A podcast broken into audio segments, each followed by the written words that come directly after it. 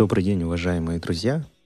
Вы на подкасте «Корпоративный мир». Меня зовут Хайсар Макан. Я являюсь бизнес-тренером, коучем, консультантом по управлению и развитию бизнеса. И сегодня наша тема называется «Стресс на работе». Мы поговорим о двух вещах. А, по сути, тот период, когда бывают очень сложные периоды, когда вы испытываете очень сильную нагрузку в работе, когда приходите очень поздно, прям чувствуете, что вы на исходе, что вам очень сложно.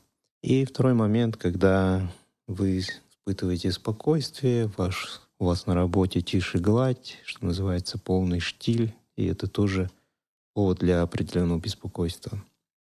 Так вот, если говорить о первом моменте, когда наверняка вы испытывали такую ситуацию, когда вы приходили на работу, и ваш день начинался так, что такое ощущение, что это было такое что вас закручивало водоворот, потому что все от вас что-то хотели, вы работаете над крупным проектом, вас дергает бесконечно руководство, требует от вас, э, сроки очень сжаты, вам нужно успеть, потом вы выезжаете на какие-то командировки, встречи и так далее. Вы не всегда можете находиться в этом состоянии, но такое ощущение, что вы последний там год, полгода работаете в такой ситуации.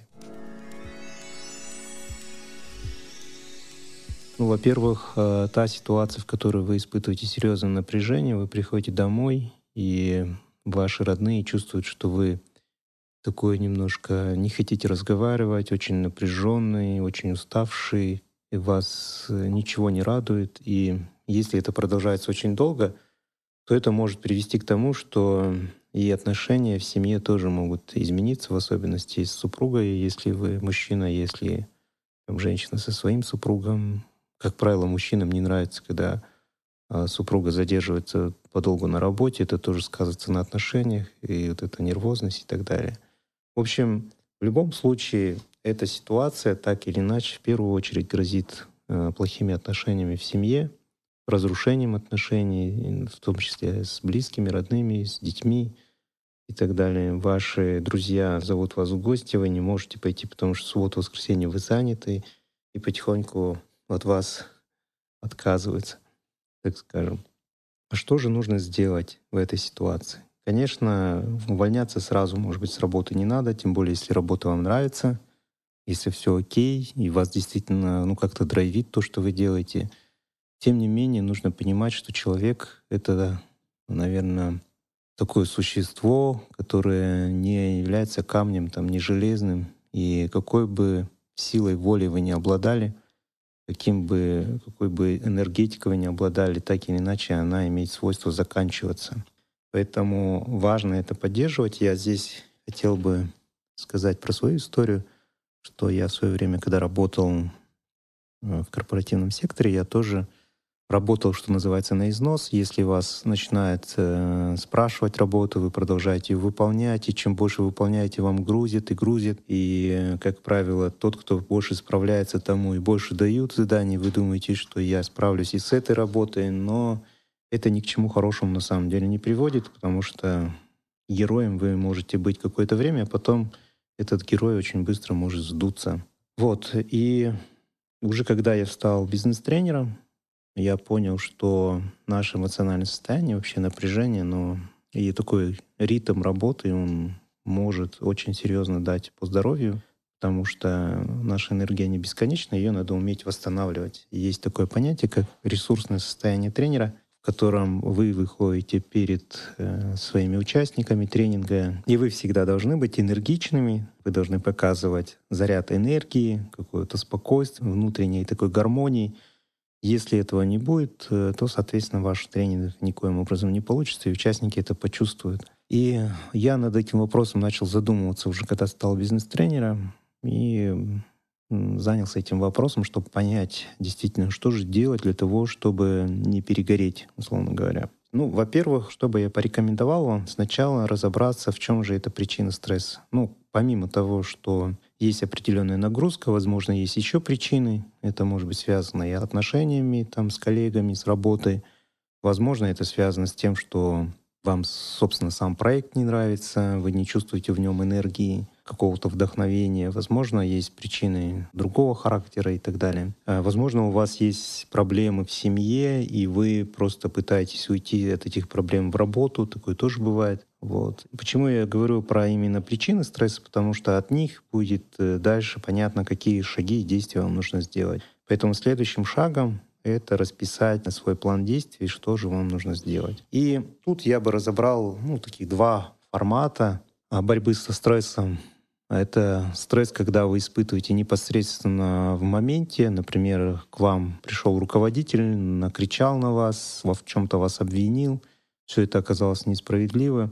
Вы испытываете раздражение, там, не знаю, женщины могут плакать, мужчины могут пойти курить или еще что-то делать, но вот чувствуют прям, что их трясет. И это один момент. Другой момент, когда вы испытываете длительный стресс. Так вот, тот период, когда вы испытали резкий шок, лучше ну, применить к себе таких пару методов, так скажем, неотложной помощи, или по-другому неотложка. Ну, к примеру, неотложкой может являться то, что вы выполняете какую-то работу в течение, там, за компьютером сидите очень напряженно, готовите презентацию, либо готовите какой-то проект, бесконечно вам звонит руководитель, говорит, когда, давай быстрее, там, и так далее, без конца вас торопит. Вы испытываете напряжение, иногда этот руководитель приходит и стоит над вами и ждет, когда вы это все сделаете, а вам нужно там забить какие-то цифры, посчитать что-то, не знаю, сформулировать что-то, вы чувствуете сильное напряжение. В этот момент я бы порекомендовал вам даже несмотря на то, что над вами стоит руководитель, просто отлучиться на 5 минут куда-нибудь. Вот не сидеть, вы чувствуете, потому что в этот момент вы просто не можете генерить никакие идеи, у вас мозг перестает работать, потому что вы находитесь в состоянии стресса, вам нужно просто выйти, пройтись, я не знаю, сходить в конце концов в уборную, даже если вам не нужно туда идти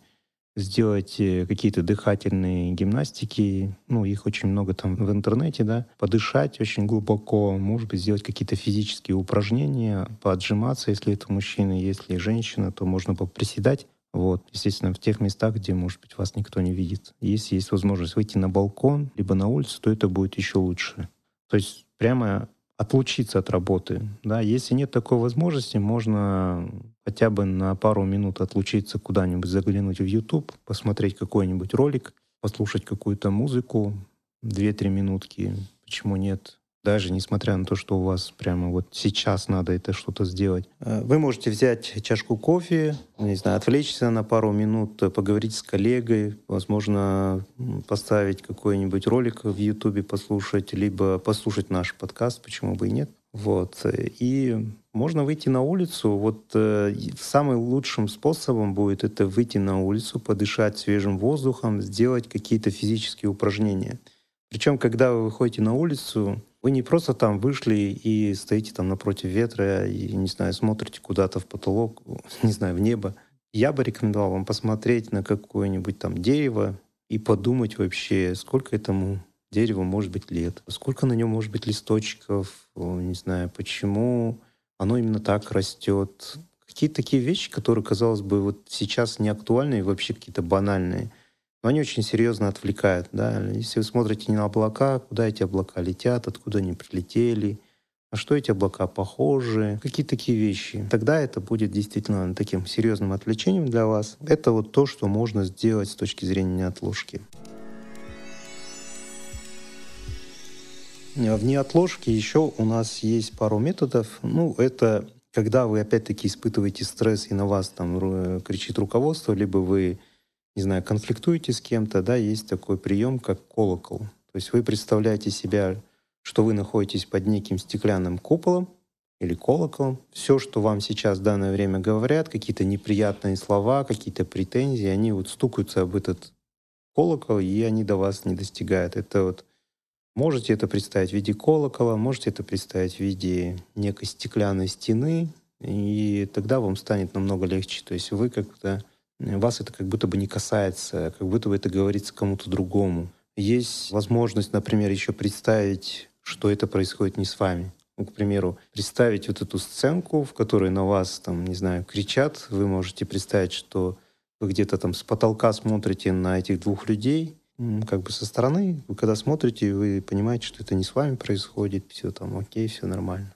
Иногда бывает так, что после конфликта у вас очень начинается внутренний диалог такой. А вот я ей сказал, а она мне так сказала, а он мне так сказал, а я себе так сказал. Какие такие моменты, а почему он так поступил и так далее. Вот э, эти мысли, они иногда съедают внутри человека. Почему ну, человек отличается там, чем отличается человек от животного, условно говоря, да, тем, что животное, испытав один раз стресс, оно просто успокаивается. Ну, к примеру, представим какую-нибудь антилопу, которая убегает от льва, она в этот момент, когда убегает, у нее уровень, не знаю, там, адреналина и прочих показателей, которые показывают, что она в стрессе, она там в сотни раз превышает в крови, да, если ее там поймать и сразу снять с нее анализ крови, то будет, ну, там, превышение в стократное, в котором человек обычно умирает от страха. Вот. Но после, через пять минут, если она спаслась бегом, да, она спокойно продолжает там щиплить травку, как бы она совсем забыла, не переживает по этому поводу, что с ней пять минут назад было. Что происходит с человеком? Человек, испытав какой-то конфликт, он продолжает в себе прокручивать всю эту историю, начинает думать, и там какие-то сценки делать, да, почему часто бывает так, что, э, помните, как в анекдоте, да, про мясорубку, там сосед просил, да, хотел сделать пельмени, думаю, постучусь, возьму мясорубку, Потом вдруг она меня пригласит, э, я скажу, что мне нужно сделать пельмени, потом он скажет, мне ее придется пригласить на пельмени, потом мы задружим с ней, потом у нее родится ребенок, потом что я буду с этой проблемой делать? В общем, ну, примерно такая, да, тема. То же самое здесь, человек начинает накручивать, а вот я ему так скажу, он мне так скажет и так далее, и так далее. В общем, в итоге, когда человек этот приходит и с ним начинает пытаться разговаривать, он уже накрученный, очень такой и, и готов съесть, да, этого человека. Чтобы этого не происходило, можно еще применить такой метод, это представить свои мысли в виде неких там облаков, либо представить в виде шаров, которые пролетают мимо вас, и вы вот их просто пропускаете мимо себя. Вот вы увидели эту проблему, назвали этот шарик мысль какую-то, пропустили ее мимо себя, и все, успокоились. То есть тоже как вариант. Либо найти человека, которому вы можете просто выговорить. Почему женщины легче испытывают стресс, э, переносят стресс, чем мужчины? Потому что у женщин есть практика выговариваться кому-то. Они могут там подруге рассказать все, да, все, что они чувствуют. А у мужчин, к сожалению, вот эти большие сложности с тем, чтобы кому-то что-то рассказать. Некоторые мужчины даже не рассказывают своим женам, что у них происходит на работе. Просто потому что не хотят лишний раз, э, ну, условно говоря, грузить, э, извините за такое выражение, свою жену, да, ее расстраивать какими-то проблемами. И они не говорят. В итоге они носят, носят этот весь на себе крест, и в итоге с ними происходит либо инфаркт, либо еще что-то, вот, э, что очень, очень плачевно, да.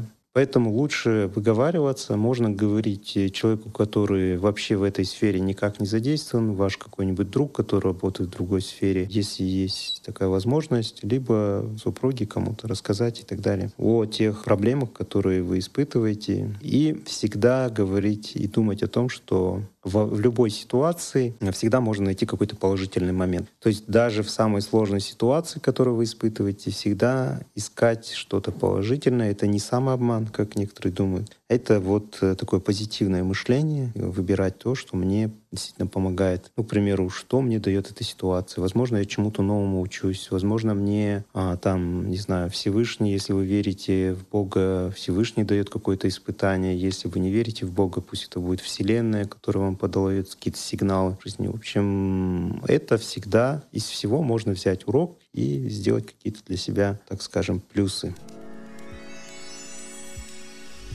Вот.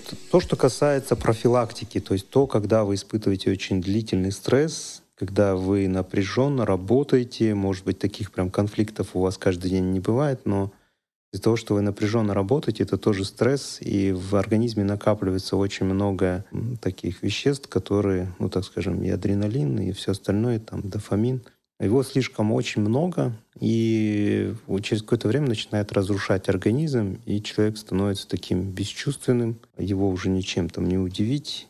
И в целом краски, что ли, меркнут, вас уже ничего там не радует, потому что вы в целом внутренне уставший человек. И приходя домой, даже если там ребенок вас просит с ним что-то порисовать, вас как-то это не радует, там порисовать, да, с ним – но как раз-таки вот этот очень хороший момент, чтобы снять стресс, это посидеть с ребенком, что-то порисовать, почеркать, Ну, вы знаете, да, что многие из вас, возможно, знают о том, что есть такое, такие сейчас курсы, ну, или не курсы, даже сказать, мастер-классы по арт-терапии, где вы можете прийти, порисовать какие-то свои картины, причем и все, что у вас душа пожелает, помогает. Кроме этого, какие профилактические действия стоит делать? Это во-первых, хорошо питаться. Питаться в том плане, что не какими-то перекусами, а полноценно завтракать, полноценно обедать, обязательно ужинать, но не в таком количестве, не поздно, естественно, ужинать. Питаться с точки зрения витаминов, употреблять необходимые витамины, которые нужны организму, потому что если вы на протяжении долгого времени работаете, то однозначно недостаток витаминов ну, будет в организме. Ну, в наших казахстанских реалиях все знают, что витамин D, например, его точно недостаточно у всех, его нужно там употреблять. Но лучше сходить к врачу, сдать анализы и проверить, каких витаминов у вас недостаточно, и потом уже как бы налаживать да, вот этот баланс. Обязательно высыпаться, как ни странно, вот банальная вещь, но высыпаться и ложиться спать хотя бы до 12, я уже не говорю, что с 10 желательно ложиться спать. Вот, высыпаться для того, чтобы утром вставать, быть свежим и с 5 или с 6 часов э, утра уже что-то планировать, делать те дела, которые вы не успевали в течение дня, немножко сделать каких-то практик телесных, может быть, зарядочку, либо пробежаться, либо там йога, если вы йогой занимаетесь, и у кого это может быть, э, ну не знаю, если духовные какие-то практики, да, то есть, то есть посвятить время самому себе в то время, когда все спят. Самое идеальное время для того, чтобы планировать свое время, это вот до 6 утра, ну, может быть, до 7, до того времени, пока не проснется вся ваша семья и проснутся там ваши соседи, которые будут шуметь так далее. Обязательно заниматься спортом. Вот если у вас такой график очень плотный, найдите время для того, чтобы в вашей жизни присутствовал спорт. Я не говорю, чтобы вы там делали какие-то спортивные забеги серьезные, но э, спорт позволяет нам двигаться дальше, чувствовать свое тело в, э, в тонусе. И спорт нам помогает еще быть, ну, поддерживать энергию, потому что энергию надо восполнять, Энергия может появиться только в тот момент, когда вы чувствуете, что ваше тело, оно в принципе в состоянии, да, потому что тело очень тесно связано с мозгом, оно подает сигналы вашему мозгу, и если вы передвигаетесь постоянно на автомобиле, меньше ходите, меньше у вас физической нагрузки, конечно, у вас будет и упадок сил, и, так скажем, гиподинамия, да, и все остальное, у кого-то вес лишний, и все это ведет к тому, что ваш мозг просто перестает быть активным и воспринимать какую-либо информацию. Поэтому обязательно прогулочки, даже если вы не привыкли заниматься спортом, возьмите себе за правило добираться на работу пешком, э, либо в обед, если у вас есть возможность прогуливаться где-то недалеко, не сидеть, не спать во время обеда. Вот. Стараться ходить пешком, подниматься, по крайней мере, по лестнице там, на свой этаж тоже пешком.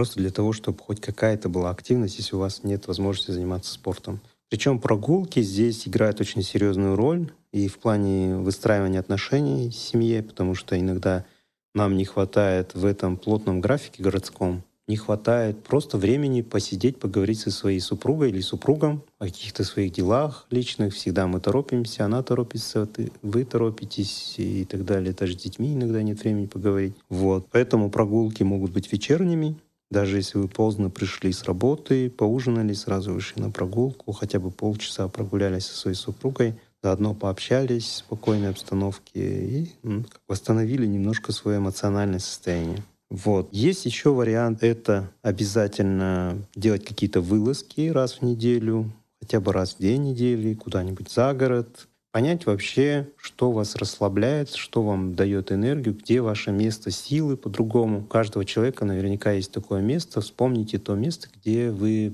почувствовали себя немножко по-другому, перезагрузились. Если есть такое место, вот обязательно его посетите. Это может быть, не знаю, какой-нибудь аул, где вы ездите там к родственникам, дышите свежим воздухом. У кого-то может быть рыбалка, вот это может быть, э, не знаю, какое-то уютное место, где вы чувствуете прям прилив энергии, и после посещения этого очень хорошо себя чувствуете. Поэтому делайте такие вылазки. Ну, к примеру, у меня это периодически смотреть горизонт.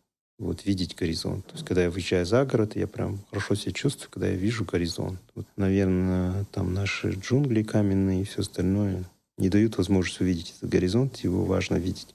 Вот для кого-то это может быть просто вода. Вот вода тоже снимает очень серьезный стресс, когда вы просто приезжаете на берег реки или там на берег озера и просто наблюдаете за водой, чувствуете, как вода вам дает какую-то определенную энергию, какие-то размышления у вас появляются, какое-то творчество, идеи возникают и так далее. И общаться со своими друзьями, не забывать о том, что общение очень заряжает, позитивное общение, общение, которое ни к чему не обязывает, не такое деловое общение, кто-то кому-то что-то должен, а именно общение, которое дает ну, просто эмоциональный заряд. Сходить с кем-то в караоке, посидеть в ресторане, пообщаться, просто домой пригласить друзей и так далее, тоже очень хорошо помогает. Ну и, само собой, дети. Вот. Если вы приходите с работы, и дети к вам тянутся и хотят, чтобы вы с ними поиграли, либо пообниматься, либо что-то покувыркаться, не отказывайте им в этом удовольствии, и себе тоже, потому что дети очень хорошо заряжают вас своей энергией. Дело даже не в том, что